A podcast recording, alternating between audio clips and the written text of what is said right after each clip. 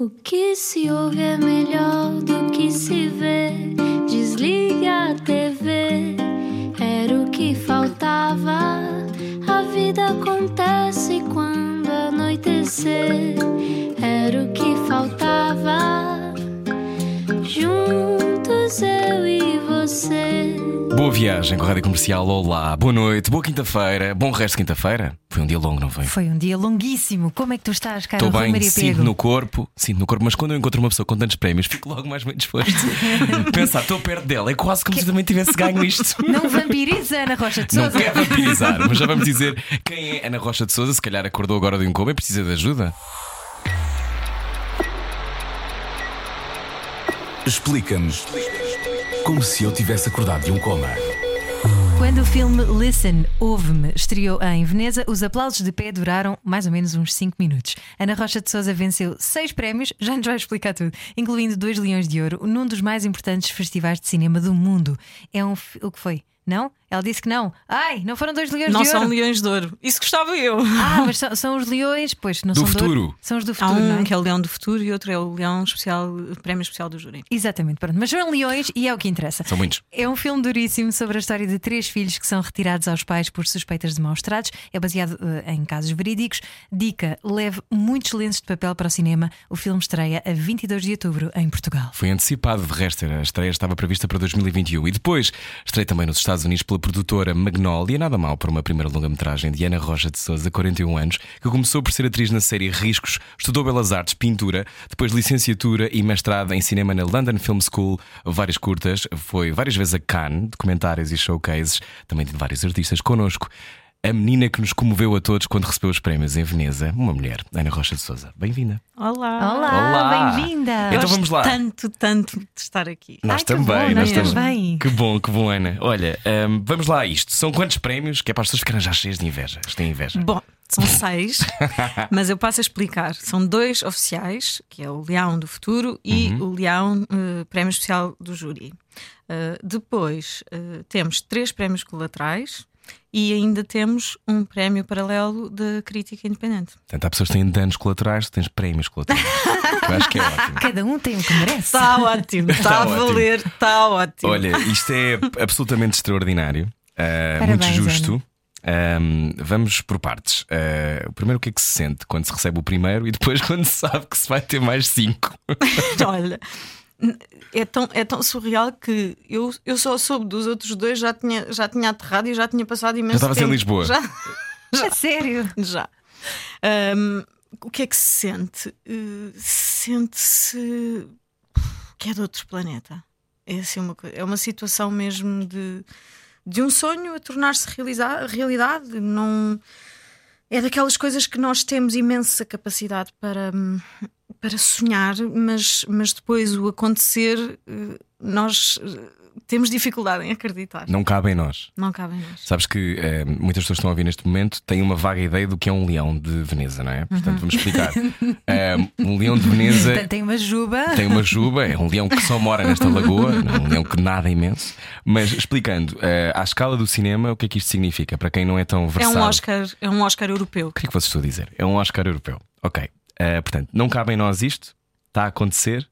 Ehm, E com um tema muito leve também, não é? super leve, super leve. Mas vamos por partes. Como é que tu, como é que surgiste a tua ideia para fazer este filme? Foi em 2016? Foi em 2016, eh, porque eu tinha sido mãe recentemente e quando me confronto com uma notícia de uma mãe portuguesa a quem retiram um bebê eh, praticamente à nascença, eu fiquei muito sensibilizada e fui procurar informação. Moravas, e tinhas, já moravas já, em Londres? morava em, já morava em Lisboa. Ah, em Lisboa, é isso. Mas tinhas Lisboa. morado em Londres, não é? Tinha morado em Londres, tinha estudado em Londres e, hum, e já, já, já tinha regressado, tinha eh, regressado ah, em no fim de 2013, portanto em dezembro de 2013 é quando eu ah, já cá estou, é quando termino o curso e tenho o diploma na mão. E a, a Amália nasceu em março de 2014 e portanto isto acontece no início de 2016. E é algo que é muito comum no Reino Unido. Uh, esse caso em particular que chocou uh, o mundo e que foi muito debatido também aqui nas televisões em Portugal uh, era de uma mãe que tinha tido uma bebê há pouco tempo, ou um bebê, não, não me recordo, mas que por não ter aberto a porta, uh, os serviços sociais normalmente vão lá, esse não é? caso, esse caso especificamente, eu, eh, nós no filme eu não retrato um caso específico. Sim. Aquilo que São eu, todas eu aquelas só, crianças, Eu não é? só me refiro, eu só me refiro uh, a essa situação específica porque foi o caso que fez com que eu Uhum. uh, começasse a pesquisar uh, sobre, uh, sobre o tema das adoções forçadas. Um, e, e o próprio filme tem, é, é construído com base nessa realidade e em, mu- muitos casos de famílias portuguesas a passarem por isso e também famílias, eh, um, famílias inglesas passam por isso. Mas, mas claro que o meu ponto de vista no filme é um ponto de vista absolutamente português e de uma família portuguesa eh, a passar pela circunstância. No entanto, um, não é uma família que seja absolutamente real. A própria família são personagens construídas, imaginadas e criadas para servir o propósito, naturalmente, do filme. Mas, mas são uh, decisões que são um bocadinho precipitadas. Eu- há- De alguma maneira há uma proteção, porque se há eventuais maus tratos ou negligência, uh, os serviços sociais tentam logo uh, agarrar, não é? Resgatar essas situações. O que se passa, o que se passa hoje em dia eh, é facilmente compreendido olhando para a própria história, eh, para a própria evolução eh, dos casos. E aquilo que aconteceu foi, num determinado momento, em Inglaterra, houve um caso que se tornou eh, muito conhecido e, e que é um caso muito trágico de um bebê que é encontrado morto entre, entre o berço e, e a parede, e era uma família que estava sinalizada. E foi um caso trágico. É o caso Baby P. E, e depois desse caso, hum, a, a Segurança Social foi absolutamente hum, Implacável. Destru- destruída, foi destruída eh, pela opinião pública e, e, hum, e as leis foram, foram revistas e houve, houve um, uma- um posicionamento do próprio, do próprio governo para isto nunca mais voltar a acontecer. Portanto, tudo isto tem de facto um- um- uma justificação e tem um propósito com sentido, que é o, o de- defender o superior interesse das crianças, como é óbvio e natural. O problema é que se entrou ah, no, ah, no extremo oposto.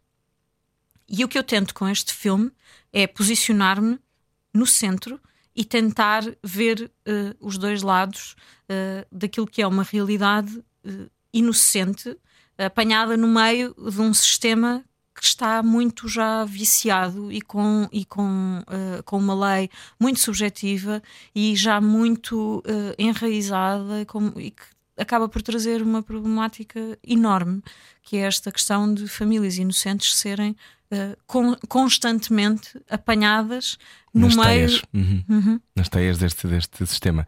Uh, Porquê que a ti te, te chamou a atenção e porquê que tu quiseste contar histórias assim? Olha, para mim a injustiça é uma coisa que dá cabo de mim completamente. Eu fui criada hum, num. O meu pai foi, foi juiz de crime a vida toda e hum, hoje em dia já não exerce, mas uh, fui muito ensinada a isto, a este exercício de entender, uh, tentar, tentar sempre colocar-me no lugar do outro. E, hum, e a justiça é, é das coisas que eu acho que são mais fundamentais na vida: é a justiça e a liberdade. E, e, e quando, e quando se hum, joga contra estes dois grandes pilares da vida, eu estou lá. Não, não- é impossível, é impossível conseguir eh, viver eh, hum, com, essa, com, e- com esse peso de Uhum. não tentar, pelo menos, eh, mudar e transformar E o cinema tem esse papel. Olha, eu descobri que o cinema tem esse papel, porque demorei, eu demorei a perceber que efetivamente o cinema pode ser uma arma. Eu, e e não, não significa que tenha sempre de ser. Uhum. Há cinema maravilhoso que é profundamente. eh, Entretenimento, não é? e, e- e há cinema maravilhoso que é, é arte pura e, não, e é uma expressão hum, simplesmente artística e não, eh, não tem este lado de arma ou de. eh, Propósito maior. Exato. Ah, e não precisa ter, não tem outro propósito. Não, não gostaria de dizer que é um propósito maior, porque acho que uh, a arte por si também pode ser um propósito enorme claro, claro e imenso. Sim, claro que sim. Mas percebes o que estou a dizer? Confio é... muito em ti, estás de pintura, entre outras coisas, portanto sabrás muito melhor que nós. sim, sim. Mas, mas é, é exatamente por esse lado que eu começo a enverdar pela realização e começo a desbravar caminho e a, e a descobrir. Um, Sentias esse, que tinhas esse... coisas a dizer? E que ainda não tinhas arranjado o formato certo. Eu não sei bem, não sei Hum. bem o que é que tinha para dizer, não sei bem o que é, o que, é que tinha. Eu sentia uma grande inquietação, senti sempre, senti sempre uma imensa vontade de fazer. Era sempre a miúda que agarrava no lápis e desenhava, agarrava nos, pin nos pincéis e queria pintar e queria, uh, sabes? Não, uh, era, era sempre aquela pessoa que via uma máquina fotográfica e queria perceber como é que funcionava, como é que podia tirar fotografias. Ah, espera, como é que faço? Não, assim não está bem, não está bem, isto assim não está bem, isto assim não está bem, não está bem, não está bem, não está bem, e ficava obcecada com aquilo, Uhum. até ok, isto assim está bem, isto assim, isto assim é bom, gosto disto. E. hum, e as belas artes ensinaram-me ensinaram isso, ensinaram-me a estruturar um projeto com princípio, meio e fim, um, seja ele uma peça, seja uma obra, seja, seja uma instalação, seja, seja o que for. Deve dar imenso jeito também na direção de fotografia, na perspectiva mais artística da Sim, coisa. um realizador não, não, tem, eh, não tem que ter eh, Essa função. essa função, Uhum. mas é claro que a partir do momento em que existe sempre, em cada, realiza, em cada, em cada realizador, existe sempre um lado, ah, um, nem que seja uma costela de um fotógrafo, porque ah, o cinema é isso, não é? É, é- é a fotografia em movimento. Ah, claro que em termos mais técnicos não é, preciso, não é preciso ter um conhecimento fotográfico sobre ah, as aberturas e os, ah, e os diafragmas, e, mas, mas quer dizer, convém. É sempre uma mais-valia e é importante. E tu lembras da primeira vez que quiseste contar uma história? Qual foi a primeira que, que saiu cá para fora? Histórias eu sempre gostei. Isso é, isso é uma pergunta difícil, porque eu sempre escrevi imenso. Eh, Não, não tenho a pretensão de, de escrever literatura, não é nada disso que estou a dizer. Eh, Mas escrevo, gosto de escrever. Escrevia muitas cartas durante muito tempo, eh, depois escrevia diários, eh, depois escrevia a amigos que estavam longe e que me respondiam apenas por carta, os famosos eh, pen friends. Também tive Um, muitos. E, e pronto, e tinha, esse- tinha sempre essa, esse gosto pela escrita. E acho que, que escrevo bem no sentido de ehm, consigo, através das palavras, chegar a algum lado. Literatura, esqueçam, não é nada disso que eu estou a falar. Pronto, estou a falar de escrever. Consegues escrever con- benzinho. Escrever, es- convocar imagens para aquilo que se calhar tu precisas de Ah, contar. sim, isso, é? isso definitivamente, não é? Isso eu acho que sim.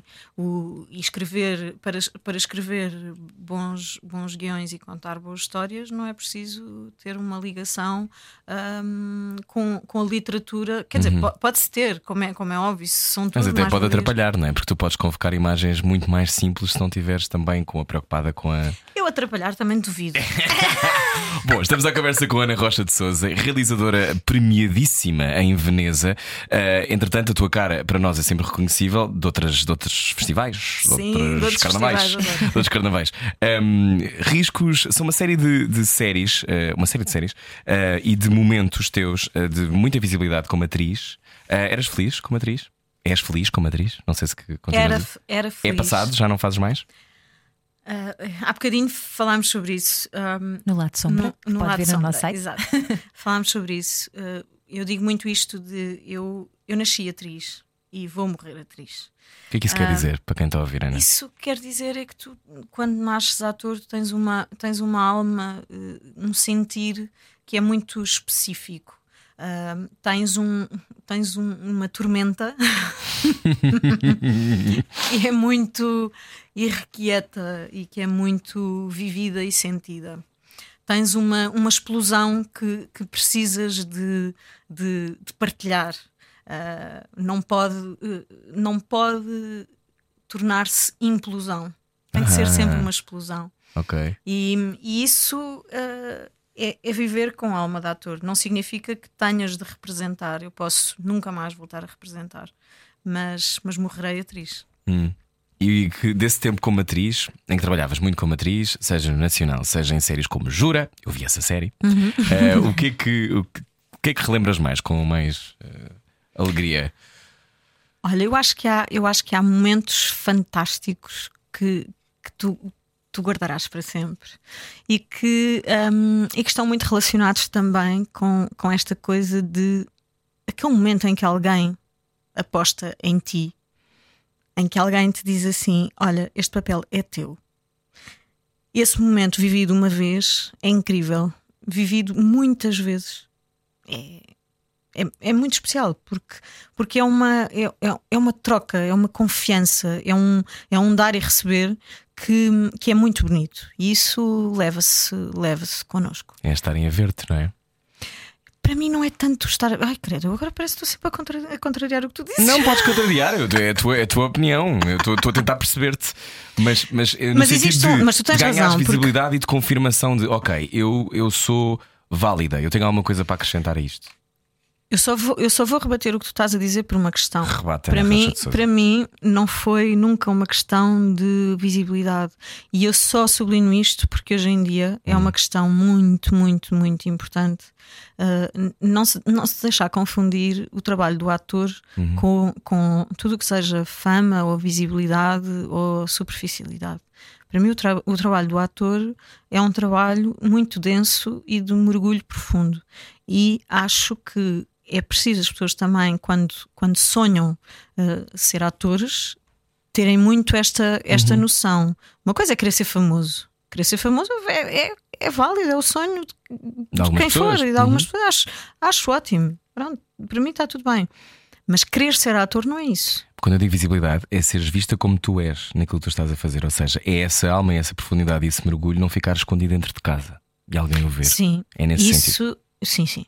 Isso, então desculpa porque não tinha percebido, porque isso, isso é muito importante. Isso é dar voz aos teus fantasmas também. É ir procurar em ti as diferentes, eh, as diferentes personalidades que podem existir Uhum. explorá-las e vivê-las e, e até não adoeceres. Isto é uma coisa que, que eu explico algumas vezes, eh, explico, quer dizer, não explicar, não tem nada para explicar, mas que partilho algumas vezes. Um, e é uma conversa já de muitos anos, por exemplo, com, com familiares meus, acima de tudo a minha prima. Uh, a minha prima, durante muito tempo, perguntava-me como é que como é que tu consegues? Como é que, como é que tu fazes? Como é que. Porque lhe faz muita confusão esta, essa coisa de o, o aparecer e o estar, e pronto. E, e, e uma das coisas que, que, eu, que eu sempre disse é isto: é, é maior do que tu, é maior do que tu, não cabe cá dentro. Tens de contar isso, não é? Muito bonito. Olha, ah, que parte de ti então é que acabaste por sofrer algum estigma depois, quando foste, por exemplo, jurada no ICA para ah, avaliares outros projetos de- Uhum. de, cinema e, e houve muita gente, ou algumas pessoas ah, zangadas talvez, que disseram ela não tem currículo, ela é só a miúda do riscos. Como é que se lida com estigmas e rótulos? Olha, em relação a isso, eu, eu entrei num, num, num campo ah, ao longo do tempo, com o crescimento e a vida, que eu penso que tem a ver com, ahm, com o entendimento dos dois lados. O perceber eh, o que é que faz alguém ah, precipitar-se a dizer isso, porque eu acho que eh, só, ah, só tem justificação na, na base de uma precipitação.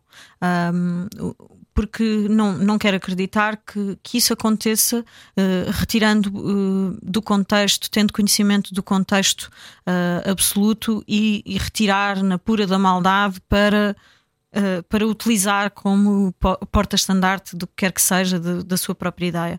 Não creio, não creio que seja isso. Eu, eu acredito que, que é uma. Que é uma. Que é medo? Não, eu não acho, eu nem, nem sequer acho que seja medo. Acho que há situações em que, em que podemos eh, falar de medo. Nesta situação específica, eu acho que é a questão de o, o óbvio eh, não, não ser eh, verdadeiro e, e ser surpreendido por um contexto que, hum, que tem mais linhas do que aquelas que tem mais layers do que aquela pessoa estava preparada para, para, para para receber naquele momento. Mas uh, acabas por uh, estar sempre a ser posta em causa. Agora, por exemplo, a questão é o teu filme ter sido acusado de não ser português. Uhum. E dentro de ti há uma serenidade ao mesmo tempo a lidares com isso. Dentro de mim, eu acho que há. Uh, há sempre aquele primeiro choque, aquele primeiro embate e que faz com que.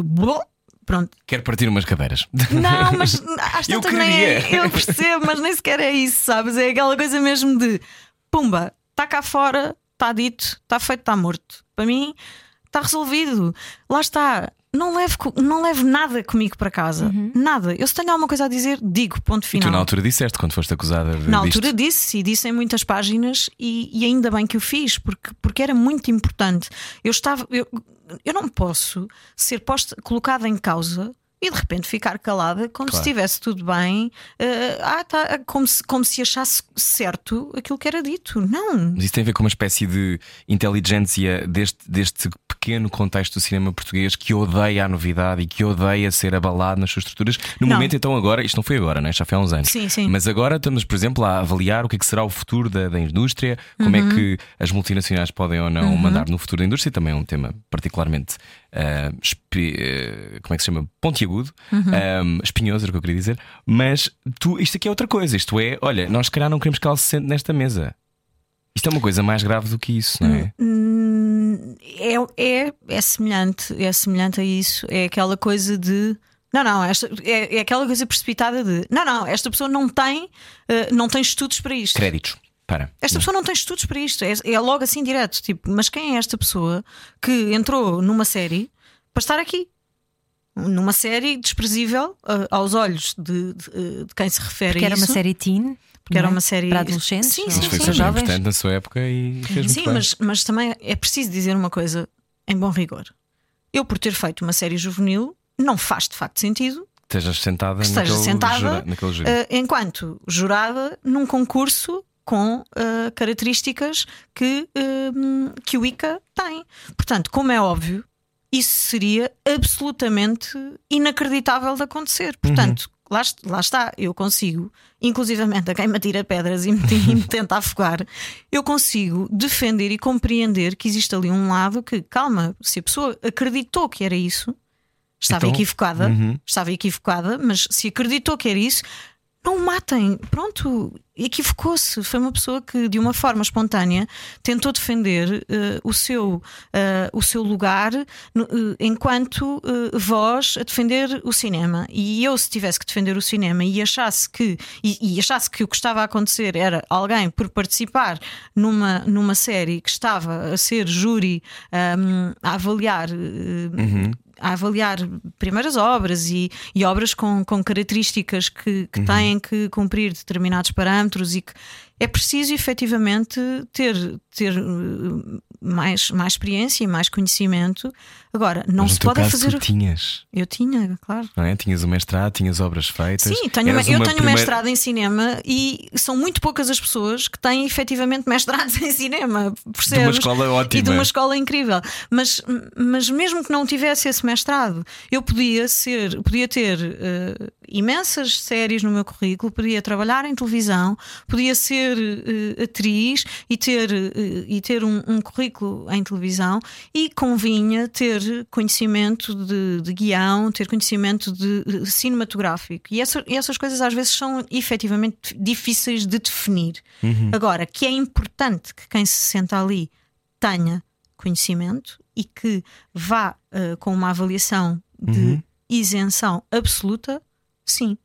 Aquilo que é surpreendente e que eu posso dizer é de todas as vezes que eu eh, me tenha sentado ali e que me venha a sentar ali, eu posso te garantir que a minha isenção, essa ninguém a pode pôr em causa.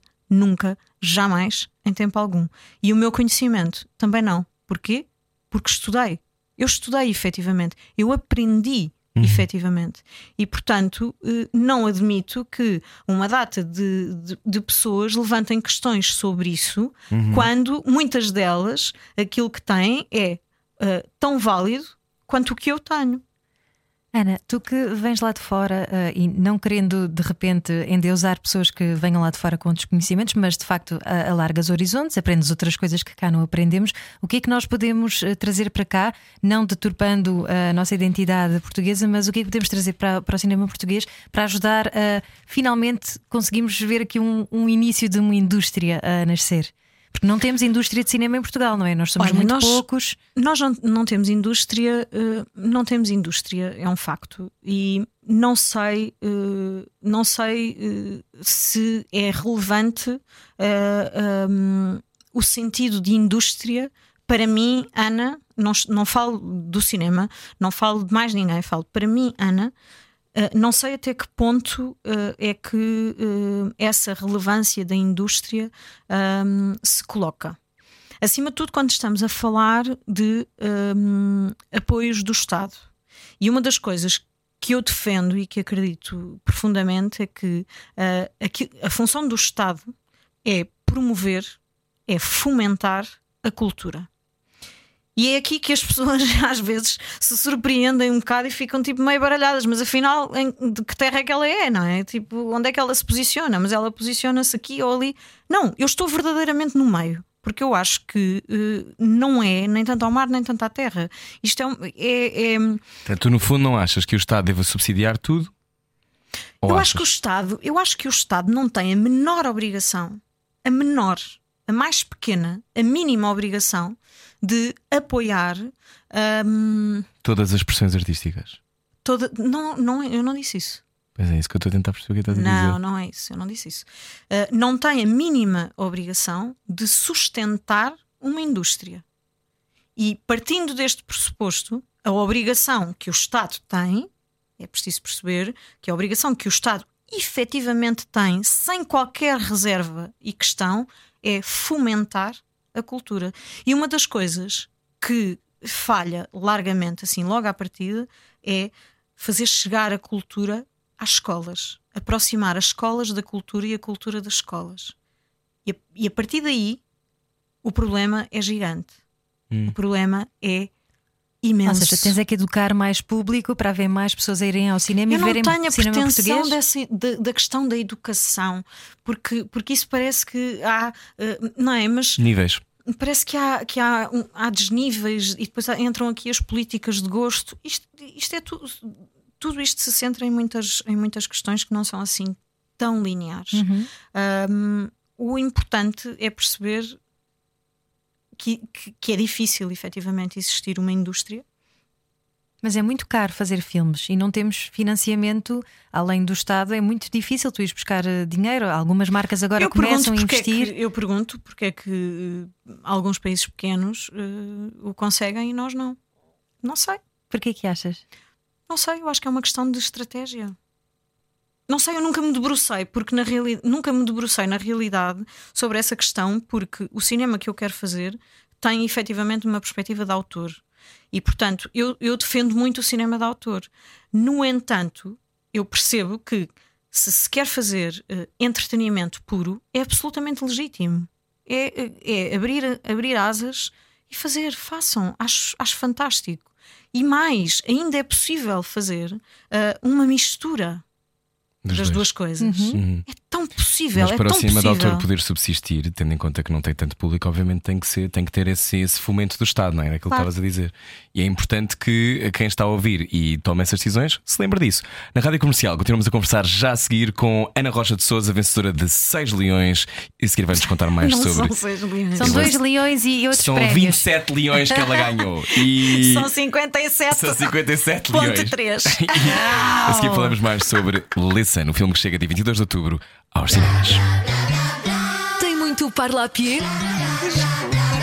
Freud explica. Era o que faltava. Na Rádio Comercial. Boa viagem com a Rádio Comercial, boa quinta-feira. Hoje está connosco Ana Rocha de Souza, filha de um juiz. A justiça é um dos seus pilares. Quando começaste a escrever e a inventar na tua cabeça o Listen, Sim. ehm, que tinhas logo a Lúcia Muniz na cabeça? É engraçada essa pergunta. Não. E ela sabe que não. Ahm, eu, quando, quando escrevi, tinha o Ruben eh, Garcia para o pai na cabeça e para a personagem da Bela eu tinha algumas possibilidades. E a Lúcia era uma das possibilidades e eu tinha medo. tinha medo porque um, eu 20 anos antes uh, tive uh, uma, uma proximidade à Lúcia porque tínhamos, tínhamos amigos em comum acima de tudo o meu ex-namorado era muito amigo da Lúcia Uhum. e um, a Lúcia eu sempre achei que, que tinha um, em relação a mim uh, um olhar quase de ah, a mais novinha Hum, a, no- a novinha. E portanto, isso é quando tu, quando tu cresces, ah, há coisas que, ainda por cima, com, com quer dizer, Lúcia, Lúcia seguiu a sua vida e eu segui a minha, não é?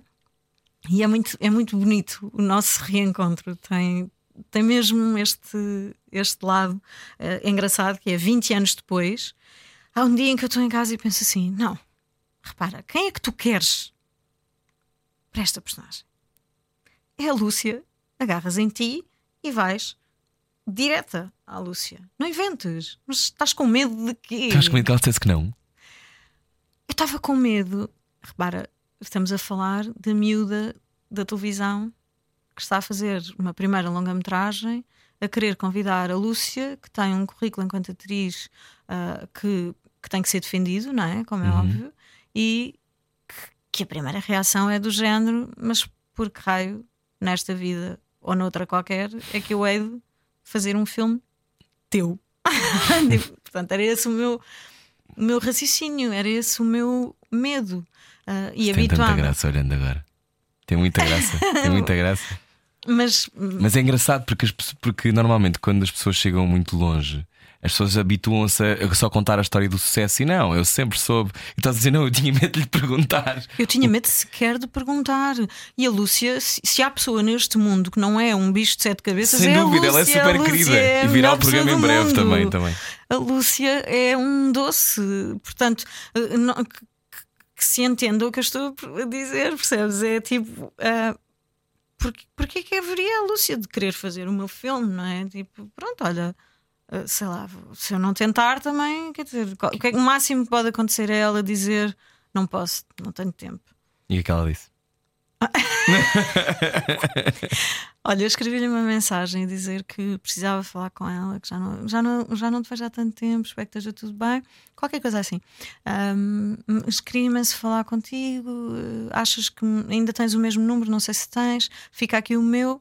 Se puderes ligar, ou então se tiveres outro, outro número, eh, será que me podes dar? Isto foi pelo Instagram. E ela, passado um bocado, ligou-me. E eu, quando vejo, quando vejo no telefone, eh, pensei: isto há de ser a Lúcia. Ok, ok. Bem, lembro-me de ficar a andar de um lado para o outro. Normalmente, números que não conheço, não atendo. E atendi o telefone, mentalmente preparada para o facto de poder ser a Lúcia. Era a Lúcia. Tudo bem? Pronto, e fala, fala comigo com o, o amor que ela tem sempre e com a doçura que ela tem sempre e diz-me: hum, Pronto, olha, liguei, precisas de alguma, precisas de alguma coisa. Preciso! Olha, tenho um guião. hum, antes de me dizeres qualquer coisa, gostava de te falar mais, falar mais sobre isto. Tenho um guião, é a minha primeira longa-metragem. Eu percebo se não puderes, eu percebo se, eu percebo se. hum, hum. Sempre um bocado a defender-me, não é? Com, com receio, com medo. Medo. Era, eu era um bicho com medo. Pronto. E hum, Mas usaste o verbo era, não é? Usaste o passado aí. sim, sim. sim. Oxalá seja assim. Hum. E, hum, e pronto, e ela acabou por, eh, por dizer para eu lhe enviar o guião. E depois ela não ia ainda nem na, página, na página 15 e começou a mandar mensagens. E a primeira mensagem que ela me manda é uma mensagem em que ela diz: hum, Eu. ah, eu ainda, ainda não cheguei à página 15 e já quero muito fazer este filme. Que bom. E, mas deixa-me continuar a ler. E depois continuava a mandar mensagens. e foi tão bom. Foi mesmo. Isso é muito comovente, não é? Foi, foi muito comovente. Foi muito comovente. E depois, ao longo do processo todo, não podem imaginar o que é eh, ver alguém a entregar-se eh, desta maneira Hum. a um papel e a um filme, e- mas mesmo. E eu não vou falar sobre, sobre um- uma situação específica porque não tem a ver com a minha vida e tem a ver com ela. E ela depois, se vos quiser falar disso, ela falará. Mas uh, é verdadeiramente especial uh, num momento de, um, de im imensa. Um turbilhão? Imensa. imensa uh, não enfim. comentes, pronto. Tinha uma Sim. situação qualquer e, e, e ela ainda assim levou tudo o que tinha para aquilo que estava a fazer. E ela, ela, ela, ela ficou, esteve e, e, e- e foi, foi muito bonito. Numa, numa situação de. hum, Ai, como, como, como dizer? De. hum, Tensão? Não, não tem, não, tem a ver, não tem a ver sequer nada com o filme, Hum, mas, mas tem a ver com. Enfim, com, numa. Andando, Olha, seguindo. então vamos à, à dureza que deve ter sido filmar este- esta situação toda, toda esta longa-metragem no set. Ah, é um filme muito, é um murro no estômago. Eu só vi alguns clipes, como te disse, não, não fomos ao visionamento de imprensa porque fomos em reunião nessa altura, mas, ahm, mas, mas enfim, eu chorava babi ranho só a ver aqueles clipezinhos, imagina tu! e pensei, ok, eu vou ter mesmo que me preparar muito bem para ir ver este filme ao cinema. Eu imagino como é que é ah, filmares, ahm, sobretudo tendo crianças no set. Eu, eu, enquanto mãe, pensei: meu Deus, será que eles têm noção da dureza que é a história que está, que está a ser contada? Como é que se lida com isto? De estar todos os dias no set, ah, muitas horas de filmagem. Filmar e, a surdez também, não é? E filmar Uma a surdez, exatamente. Não é nada fácil. Olha, nós de uma, de uma forma um bocadinho leve e, e engraçada fazíamos, fazíamos referência hum, ao que podia eventualmente faltar, porque das coisas mais difíceis que se comenta sempre no cinema, para além de filmar, de filmar crianças eh, em circunstâncias complicadas e depois termos, termos esta questão também da surdez que, que eleva a dificuldade de comunicação de uma forma, enfim, de uma forma grande. Nós brincávamos, tipo, ah, não havia mais nada que tu arranjasses para complicar Se mais a tua chita, própria vida. uma chita a jogar basquete de lado. Experimenta, experimenta lá, experimenta lá uma chita a jogar basquete. Bora lá. E tens uma hora. Enfim, mas hum, esses, esses graus de, de dificuldade, esses desafios, são sempre também muito aquilo que me, que me move e, e são fundamentais para, para criar o, o ambiente eh, que é necessário para, para as histórias e para as personagens. Não, não tenho medo deles. Eh, Pronto, tenho, tenho às vezes receio de outras coisas, como já se percebeu, mas há determinadas coisas que eu sou como aos malucos. É tipo, eu vou. Mas no final do dia, de um dia de filmagens, com cenas particularmente pesadas, ah, como de resto retirarem a custódia dos filhos a, a dois pais, não é? Ah, tu levas os problemas para casa ou, ou levas o problema da história para casa? Isso é mais fácil acontecer a um ator. Mas sim, Não, porque tu dizes que quando se aborda um caso deste há uma responsabilidade grande, não é? Que é uma coisa que deve acompanhar-te. sim. Que é cada plano que tu estás a fazer, cada escolha tem uma implicação. Mas sabes que mais, mais ainda do que isso, isso, isso tudo, sem dúvida, Sempre, não é? sem dúvida nenhuma, Uhum. sempre. Mas mais do que isso tudo, aquilo que é muito difícil é tu mergulhares neste tema, seres mãe e isso não, não transformar a tua própria hum, Relação. relação Uhum. e a tua própria vida. E começares a ser vigilante em relação, por exemplo, ao olhar dos outros. Porque a avaliação dos outros eh, em Inglaterra é uma coisa que é tida absolutamente em conta eh, nos relatórios A Dos outros, estás a dizer as pessoas que circundam a família, não é? que circundam a família, seja um vizinho, seja um vizinho, seja um assistente social. Portanto, estás, estás sob, sob essa tensão da constante avaliação de terceiros. E de repente, quando tu ganhas essa noção, eu tenho circunstâncias em que já vivi na minha própria casa eh, o ouvir frases, por exemplo, de que se fossem ouvidas num contexto Uhum. com uma porta fechada, sem uma pessoa saber o que está, o que está a acontecer, Claro. Como em todas as é casas, como em todas as Como, por exemplo, sei lá, a tua filha, imagina, vou dar um exemplo tão simples quanto isto. A minha filha tinha ido ao parque infantil e tinha-se ah, aleijado no parque, horas Uhum. antes. E ah, tinha ficado com uma farpazinha ah, que nós não demos por isso, tinha ficado com uma farpazinha hum, na joelho. pele, Uhum. ah, não me lembro se era no joelho especificamente, era num sítio qualquer. Uh, não me lembro disso especificamente. Lembro-me que era uma farpa e um, nós não demos por isso. E ao final do dia ela estava-se a queixar que tinha uma dor ali, que tinha uma dor ali, que tinha uma dor ali. E o Pedro, que é assim, vá, está, ele, ele concorre provavelmente ao lugar do melhor pai do mundo, assim, do mundo e arredores. E basicamente o Pedro estava a tentar perceber o que, é que, se passava, o que é que se passava. E eu estou distante, estou noutra divisão da casa. E o Pedro está, uh, portanto, a lidar com esta situação em torno de uma coisa que se vê assim uma, uma pontinha só, e ele assim a tentar mexer e ela chorava. Chorava, mas de uma maneira e só dizia: Dói, dói, dói, dói, papá, isso dói.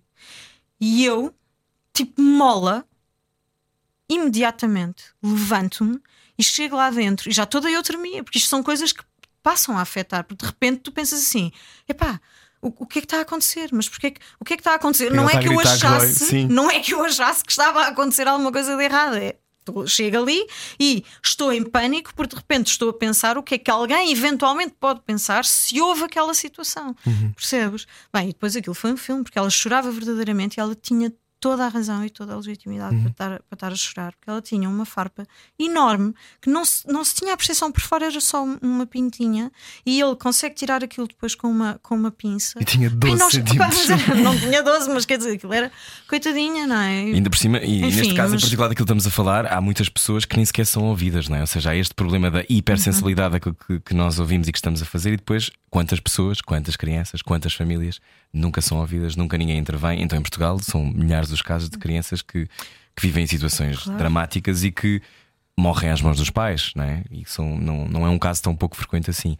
Um, Listen, ouve-me. Este nome tem a ver com, com o facto de. Uh, aqui ainda por cima, com o facto da criança ser surda. Uhum. Uh, a comunicação é sempre mais complexa, Muito não é? Viver num, num universo fechado uhum. sobre si mesmo, portanto, ainda é mais difícil um, sim, chegar essa, outros. Essa, essa comunicação e essas dificuldades de comunicação é, um, é uma das coisas uh, essenciais no filme. Uh, é essa surdez também do próprio sistema e hum, essa, essa dificuldade de comunicação entre, um, entre, um, entre culturas, até. Uhum. E, uh, que supostamente são próximas de alguma forma, que não é? São, que são, são até bastante próximas, mas que depois entram em polos completamente distantes e opostos uh, em pequenas, pequenas grandes coisas. A avaliação da bondade lá é mais curta, não é? Ou seja, a, bonda, a ideia da não bondade. Sei. Não sabes? Não sei. Respondes-me a seguir. Mas é Rádio é que... Comercial Sim. com Ana Rocha de Souza. Temos mesmo que parar um bocadinho, mas já voltamos. Até já. Tem muito parlapier? Freud explica. Era o que faltava. Na Rádio Comercial. Falamos de cinema hoje. A nossa convidada chama-se Ana Rocha de Souza. Ganhou 255 leões uh, no Festival de Veneza. Não são dois leões e mais prémios ainda. Outros quatro prémios. Quatro prémios, sim. Um, Ana, estamos a falar sobre as diferenças culturais, sobre esta história de, da, da leitura dos outros, não é? Aquilo uhum. que é o bom, aquilo que é o mau, aquilo que é de mais, aquilo que é de menos. Uhum. Tu que viveste lá e que depois tiveste que replicar isto no cinema das diferenças, um, surpreendeu-te a ver uh, gaps entre os dois lados, Portugal e Inglaterra? Não, não, não me surpreende, porque, porque eu vivi essa realidade de uma forma muito presente, não com, exatamente com a mesma história, mas com questões uh, que são às vezes uh, muito mais simples e que se podem tornar avalanches na vida de uma pessoa. Eu, eu, recordo imensas vezes isto, um contrato de eletricidade, por exemplo, quando eu cheguei, e a única coisa que eu precisava era de um contrato de eletricidade. E nós cá, uh, aquilo que fazemos é, tu vais, bem, fazíamos, em tempos em, em tempos de pandemia não, não é bem assim, mas. Um, Ligarás para a EDP? Pois, nós, Sim. nós cá, o que é que farias? Agarravas em ti, ias à EDP, entravas, tiravas uma senha, sentavas-te e dizias: Olha, morada é esta, preciso de um contrato. Uhum. Muito bem, obrigada. Às X horas do dia, não sei o quê, estará lá alguém. Obrigada, boa tarde. Pronto. Fim. Fim. Isto é a realidade que nós conhecemos. Chegas lá, acabadinha de chegar, o meu inglês continuava a ser o meu inglês de. Pronto, era o inglês que eu tinha, sei lá, é o inglês que tenho, não, não interessa. E tô, eh, sou obrigada a fazer um contrato por telefone. Portanto, não há atendimento ao público. Atenção, que isto não era em tempos de pandemia, isto era assim, já era assim. E portanto, eu sou obrigada a fazer um contrato por telefone. E quando faço um, um telefonema, do outro lado tenho uma pessoa com um sotaque que é absolutamente impossível de compreender para uma pessoa que acabou de chegar. Com, com um sotaque cerradíssimo e depois também sem me compreender com facilidade. E portanto, aquilo que era um telefonema de 5, 10 minutos transforma-se num telefonema de uma hora e tal, onde eu não consigo resolver uma coisa tão simples quanto fazer um contrato de eletricidade que eu precisava com urgência.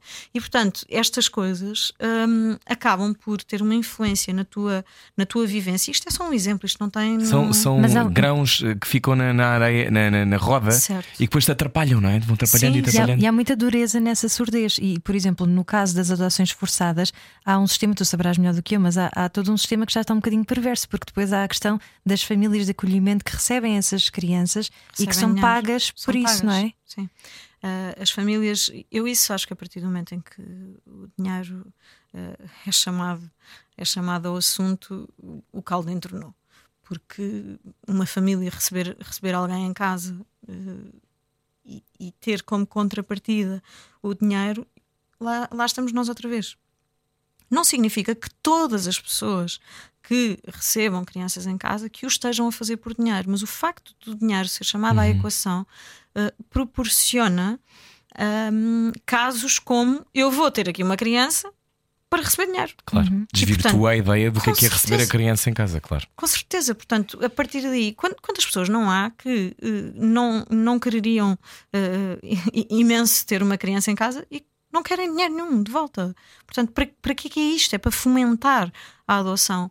Ahm, isto, isso faz-me. E são, e são os teus protagonistas, neste caso, ou as pessoas que passam por isto, que lutam contra um sistema gigante, não é? Certo. E que são pequenas formigas contra uma hidra enorme com a qual não conseguem fazer Não nada. conseguem. Quase, quase nem te consegue explicar. É, deve ser, um- é, deve ser de, uma, de um sufoco, não é?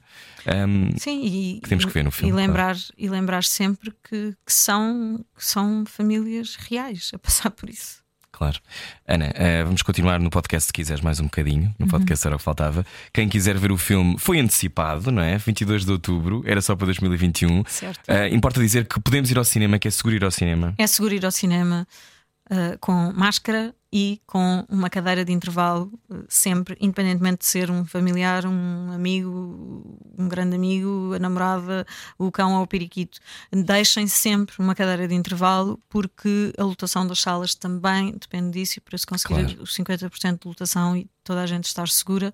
Não comam pipocas, não precisam comer pipocas, basta terem a máscara o tempo todo. Vão ao cinema, vão ao cinema. Listen, ouve-me. Comam cultura. Comam Cultura, exatamente. O filme de Ana Rocha de Souza, 17 mil leões em, no Festival de Veneza. Parabéns, Ana. Ana, keeps coming. Já vamos continuar, já vamos continuar a falar mais, mas antes aqui em direto quero só dizer-te que fico muito contente que tenhas ganho estes prémios todos. Tenhas Obrigada. ganhado estes prémios todos. Um, acho que é eh, uma. Eu sei que não, não vês isso assim, mas, mas é uma chapada com muitas luvas brancas, porque são muitos, muitos prémios de uma vez. Acho muita graça. Rádio Comercial, a seguir continuamos a conversar no podcast Era o que Faltava, a seguir também ao Slowdown, para o seu dia acabar da melhor maneira. Venha daí, nós voltamos amanhã, às 8. Beijinhos. Adeus. Tem muito parlapié? Freud explica. Era o que faltava. Na Rádio Comercial. São 6 mil leões de ouro no Festival de Cinema de Veneza. Ana Rocha de Souza, realizadora, atriz, pintora. Ganha outro. Ganhou outro agora. Caiu agora, mais um, mais um ouro. Olha, eh, mais um leão, aliás. Eh, Tu recebeste certamente um telefonema do Presidente da República? Não recebi um telefonema. Não ligou? Não. Então, Ana. Foi e-mail, foi mensagem. Olha, vou-me embora. Agora, por falar nisso, olha, vou andando. Não, mas ele elogiou-te, fez um discurso, não é? brincar, Disse que eras o futuro brincar, do cinema português. Sim, sim, sim. E achei muito, muito simpática a declaração e eh, fiquei muito contente. Não E- precisa de me telefonar. Não eh, precisa, não. estás- estás- chega, não é? Chega, está bom. Olha, tá mas é uma grande responsabilidade o futuro do cinema português. É. E agora como é que levas isso às costas? Epá, o futuro, o futuro Futuro aos 41 anos, não é, Ana? é pesado, é pesado. Jovem é pesado, criadora, eu jovem criadora, jovem criadora. Mas os criadores normalmente, só quando já estão mais maduros, é que também começam a. Não? Talvez não. Bom, Mas não faço a pergunta. jovens. eh, Gostavas de ter ganho estes prémios mais cedo? Ou tá- estão a chegar na altura certa? Hum, eu acho, eu acho que tudo o que é é na altura certa, sempre. Hum. Essa é a tua leitura para a vida? Acho que sim. Tenho aprendido uh, muito sobre isso. Tem sido, se há coisa que este filme me ensinou, foi muito, muito sobre isso. Porque tudo tem um tempo certo para acontecer. Sempre, sempre.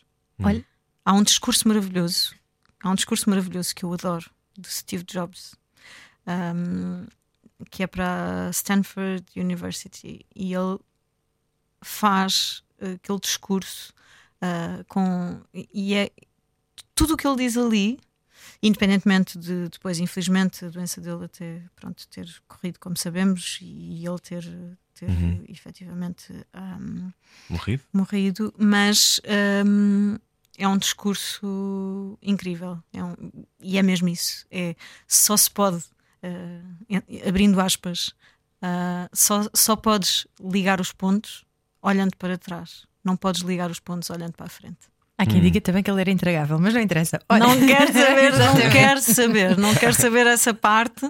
A mim interessa esta inspiração incrível que é alguém hum, dizer coisas que te fazem viver e respirar e emocionar e que te fazem bem Uhum. E que te fazem seguir. no teu coração, não é? Certo. Olha, como é que é a tua ligação à música? Tu fiz- fizeste muitos showcases de artistas: Sérgio Godinho, Maria João, Raquel Tavares, Aldina Duarte. O que foi? Estás Eu estou-me estou-me a rir. É porque- tudo mentira. Não, não, é tudo verdade, mas eu estou-me a rir porque de, de todas as artes. A música é aquela em que eu sou uma nódoa. e por isso comecei-me a rir. Comecei-me a rir porque, olha, cantar, sou uma cana rachada, Deus nos livre, fujam. Salve-se quem puder. Tocar, bola, zero. Desenhar uma clave de sol, esquece. Eu até desenho bem, esquece. Não, não, não dá. Eh, basicamente, a música para mim teve essa, teve essa, tem essa presença de, ok, sou boa ouvinte, eh, tenho escolhas talvez bastante duvidosas para provavelmente 99,9% da população que é que no dizer? mundo. O que é que isso quer dizer? O que é que tu ouves sempre? Olha, Quando não estás vou- a montar eu não um filme, vou é falar sobre isso. Não, quando estou a montar o filme, um filme, eu, eu tenho uma ligação com a música muito complexa e com o cinema, relacionado, relacionado com o cinema. Portanto, eu hum, tenho grandes dificuldades em lidar com a música no cinema de forma pacífica. Hum, Não gosto de sublinhar cenas com música. com música, não gosto de eh, criar ou puxar emoção no espectador através de música. Porque, porque acho que isso são videoclipes e, portanto, hum, evito ao máximo. Agora, há momentos, atenção, e depois depende, tudo isto tem a ver com a arte de- de quem faz e de, e- e de como carregas isso contigo. Regra geral, para aquilo que eu faço, não faz o menor sentido Haver de repente uma pianada lá atrás que é Eh, não. as pessoas perceberem. Ah, agora é para chorar. Mas, mas há dois ou três momentos em que existe. E se existe, acredita que foi muito pensado. Num filme meu foi muito, muito pensado. E Então E- tens horror à pornografia emocional? tenho, tenho. Mas lá está, fui ensinada a ter. Porque eh, um ator não tem eh, horror a sentir. Pelo contrário. Uhum. Portanto, eh, a tendência é gostar de sentir e de vibrar, seja a ler, a escrever, a representar, seja, seja, seja o que for. E, portanto, eu fui ensinada a treinar esse olhar para me tornar mais isenta e ser capaz de deixar as pessoas sentirem sem eu tentar forçar isso. E isso tem um limite. Há, há- há coisas que tu tens que fazer para guiar o espectador, mas também há coisas que tu tens de tens de saber o teu teto. Há limites que tu não podes ultrapassar, que não deves. Poder, podes fazer o que quiseres. Felizmente o cinema é liberdade e a liberdade está acima de tudo. E olha, força, façam o que entenderem. No entanto, eh, é capaz de. Hum. Isso um no drama, no drama faz muito sentido, mas imagina num filme do Tarantino, a música faz Claro, parte, é, não isso, é isso, mas é isso que eu estou a dizer. Depois depende da arte.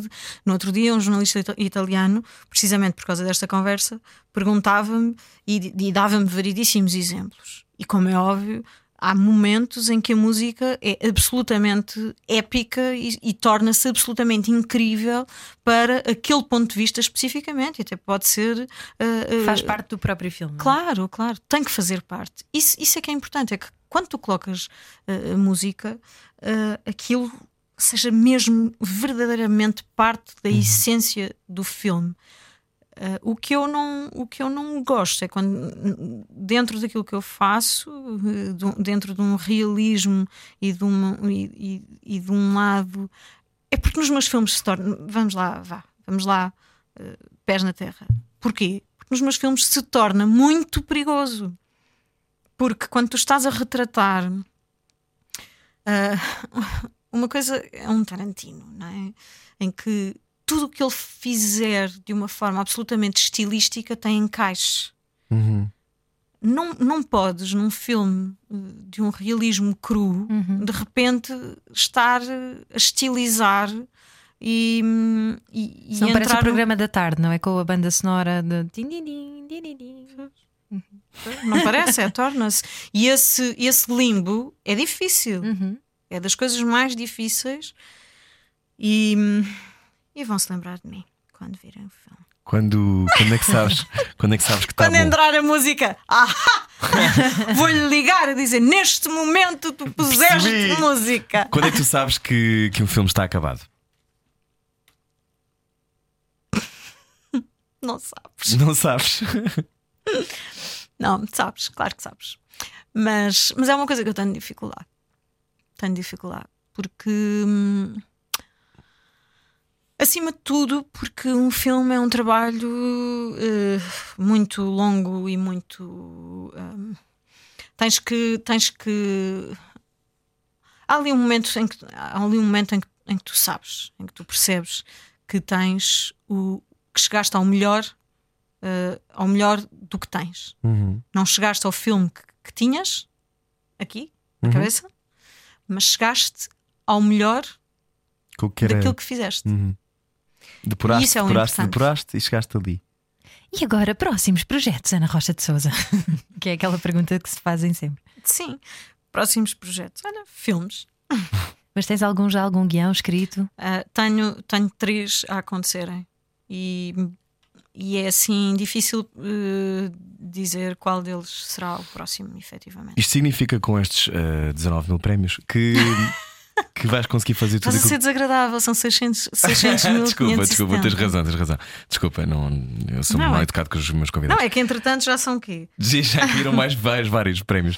Perguntava-te, perguntava-te. Olha, depois vão agarrar nisto e vão Não dizer: Ah, Não não vou está parva. Não vou nada. Olha, mas isto quer dizer que vais poder fazer aquilo que quiseres depois de teres ganho estes prémios. É isso que significa? Que tens uma carta branca.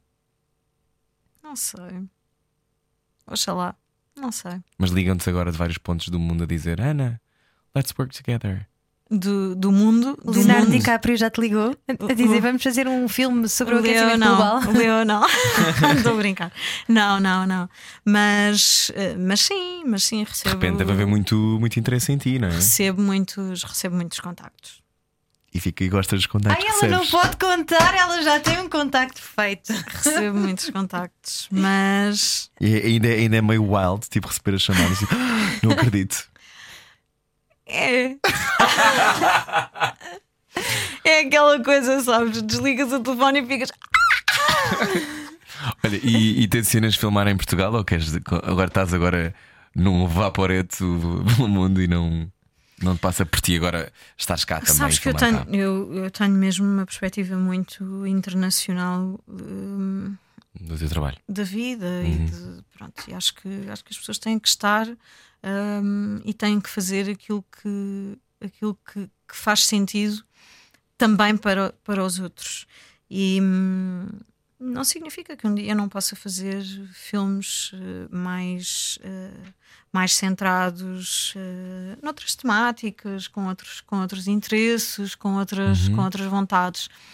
Mas mas hoje em dia eu estou muito focada nesta coisa das hum, nesta coisa de, de fazer filmes com, com um conteúdo hum, de direitos humanos grandes causas mas tentando com isso não fazer um cinema panfletário eh, tentando com isso eh, uma perspectiva de hum, chamar a atenção para coisas que se calhar não são assim tão Óbvias. tão óbvias ou tão faladas. Qual é a linha que separa as duas coisas? Entre o cinema panfletário e chamar a atenção para coisas que têm que ser Eu acho, que, eu acho que o perigo é quando. Uma das coisas que me perguntam, por exemplo, com muita frequência por causa disso, e que eu acho que distingue muito, é tu agarrares. eh, e não sei, não sei se um dia vai, me vai fazer sentido e eu vou contradizer exatamente o que estou a dizer agora, mas não interessa. Ahm, a vida é isso também, a transformação e a mudança. Mas ah, para mim, eu acho que eh, ao fazer este filme, eh, a um dado momento, eu coloquei a hipótese de ter contacto com famílias. Uhum. Um, e depois eh, fui muito aconselhada a não o fazer. E eu acho que a linha é essa. Famílias nesta situação, não é? Sim. Do teu filme. Da adoção forçada. E eu acho que a linha, respondendo à tua pergunta, é essa. Porque a partir do momento em que o fazes, uma coisa é tu entrares em contacto com esta realidade, teres uma aproximação jornalística da situação, tentando. Quando eu digo jornalística, é óbvio que um jornalista falaria sempre com casos, com casos reais, mas quando, eu, quando eu digo isto é. Existem trabalhos já feitos por jornalistas com imensa credibilidade em que tu tens acesso a muita informação e aquilo que tu precisas é ter acesso a essa informação e, e teres a certeza que essa informação é, hum, é fidedigna e, portanto, que, que a podes seguir. Ah, ao envolveres casos efetivamente reais, o que pode acontecer é ah, o que pode e que eu não queria nunca que acontecesse é essas pessoas ganharem uma esperança de uma qualquer transformação que depois nunca acontecesse. Com base numa vampirização tua, de uma Exatamente. história que depois essas Ora, pessoas aí está. acreditam que pode ser transformada. Pode ser transformada E ela se vai ser for. campeã por nós e blá blá blá. Exatamente. E se não for, não é? E portanto, outra coisa é tu, de uma forma. Isto eu acredito que, eh, que, que possas, um por exemplo, ter. Sim. Não, e com, com um lado documental, mas eu, por exemplo, eu lido também com imensa dificuldade. Eu tenho uma paixão imensa por documentário e isso vê-se bastante nos meus filmes. E, e também já lidei com, com uma circunstância, por exemplo, de um documentário em que eu acabei por não o montar. Ou melhor, acabei por não, por não o apresentar. Eu acompanhei por, causa disto, exatamente, da frase exata, exatamente que ele disse. Ah, existe, existe um limite. Cada um terá o seu. Tu terás o teu, eu tenho o meu, ele terá o seu. E o importante é, é, é sermos fiéis ao nosso próprio limite. E eu acompanhei um, um miúdo hum, que se chamava Rafael e que hum, tinha, tinha cancro. E acompanhei eh, a vivência dele e ele precisava de imensos apoios. De, foi das primeiras coisas que eu fiz. Ainda não tinha estudado em Inglaterra e foi das primeiras coisas que fiz. Eu, sozinha, com uma câmera, e, e fui. Tive conhecimento do caso dele e fui. Apresentei-me, cheguei, apresentei-me, fui ficando, fui filmando, conheci a família, proporcionei, tentei proporcionar hum, determinadas coisas que sabia que ele, que ele gostava eh, e ele era um miúdo verdadeiramente especial. E, hum, e olha, uma das pessoas, por exemplo, levei, levei lá a Diana Chaves, porque era um dos sonhos do miúdo, e a Diana teve. Eu peço, acho que não estou a cometer uma inconfidência, porque era suposto ter sido eh, um documentário que, que fosse, Público. que fosse público, portanto acho que não, não é uma inconfidência. E a Diana eh, esteve na altura e aquilo foi magia pura para ele. E, enfim, depois eh, com o desenrolar do tempo era preciso, era preciso angariar eh, apoios para, para ele para conseguir eh, um, um tratamento. Na altura, já há muitos anos, eu fui em 2010 para a Inglaterra, portanto isto foi antes, já há bastantes anos. Na altura só havia um tratamento, esse tratamento só havia nos Estados Unidos, ele precisava de angariar esse dinheiro. Pronto, e estava-se a, a tentar nesse sentido. Pronto, e ele eh, acaba por morrer. E, e aquilo foi de uma violência emocional para a família, para todos. Portanto, eu acompanhei. Ele tinha, ele tinha muitos irmãos, tinha inclusivamente um irmão mais novo. Há uma imagem incrível que, não- que nunca mais me saiu da cabeça, que era o irmão mais novo.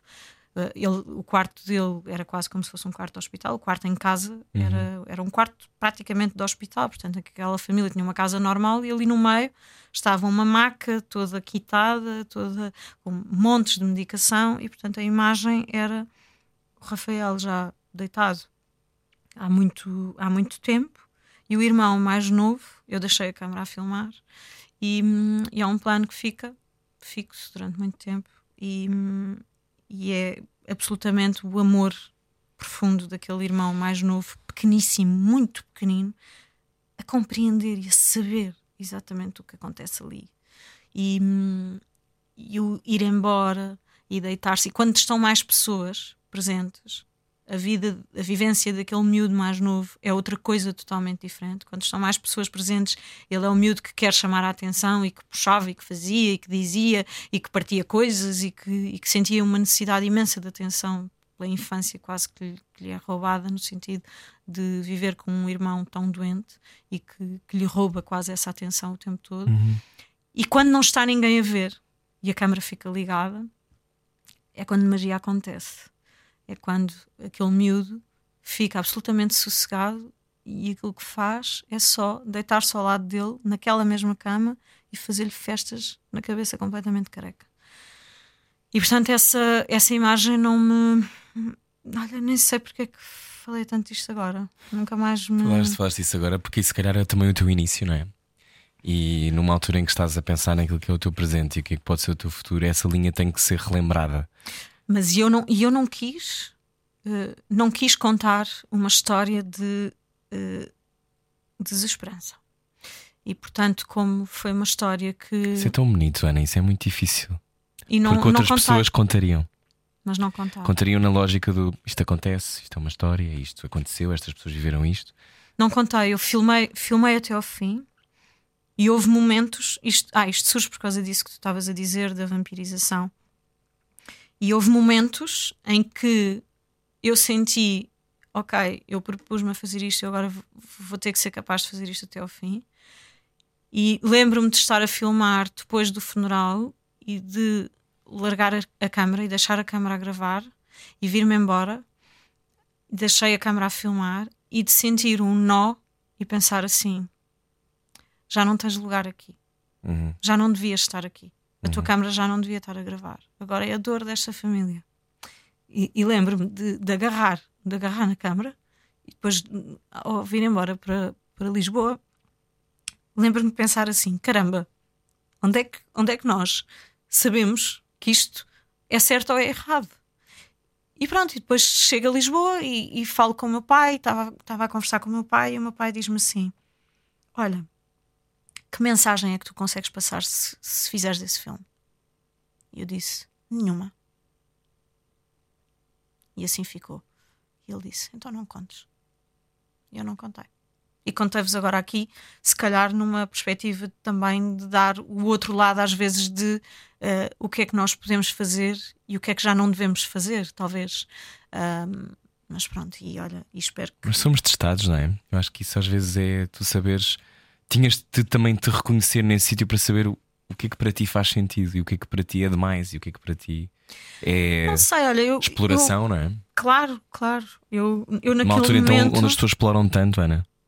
eu naquele momento acabei por acabei por ah, eu acho que talvez tenha sido também uma dessas uma dessas ahm, uma, dest, um- uma das razões que me fez ah, ir eh, aprender e aprender com os melhores também para saber onde é que pode estar o limite e onde é que está o certo e onde é que está o errado E ainda bem que foste. Às vezes é preciso ajuda Ainda bem que foste. Tenho muita Obrigada. pena não ter visto ainda Obrigada, este listen do que vi. Também é muito comovente, mas quero muito ver. Estreia de 22 de outubro, para quem só agora está a ouvir a conversa. 22 de outubro, uh, muitos prémios, aproximadamente 966 mil, fechamos assim. Uh, Ana Rocha de Souza, que também sei que vai estar no Festival da Coreia do Sul. Não sei se vais mesmo lá, não posso. Busan, Busan, mas não vou, não, Não posso, não posso porque temos Ah, não podes viajar, restrições. pois claro. Temos Mas vai lá estar e de certeza vai fazer continuar a fazer carreira, imagino, o, o O filme. Festival de Busan é dos mais importantes, é o mais importante festival da Ásia. What? Chega! Estou a brincar. Que é que é esses prémios todos? Bom, uh, listen, ouve-me. Obrigado, Ana Rocha de Obrigada, Sousa, Ana. por conversares connosco. Obrigada, por obrigada partilhares eu. também coisas tão íntimas e por seres tão generosa. Obrigado. Obrigada. eu. Até já. Amanhã voltamos com mais conversas, já sabe. Amanhã é o, o, eu ia dizer jornalista, humorista, Diogo Faro. Boa viagem com a rádio comercial. Até amanhã. Era o que faltava. Com Rui Maria Pego e Ana Martins. Juntos eu e você. Na comercial.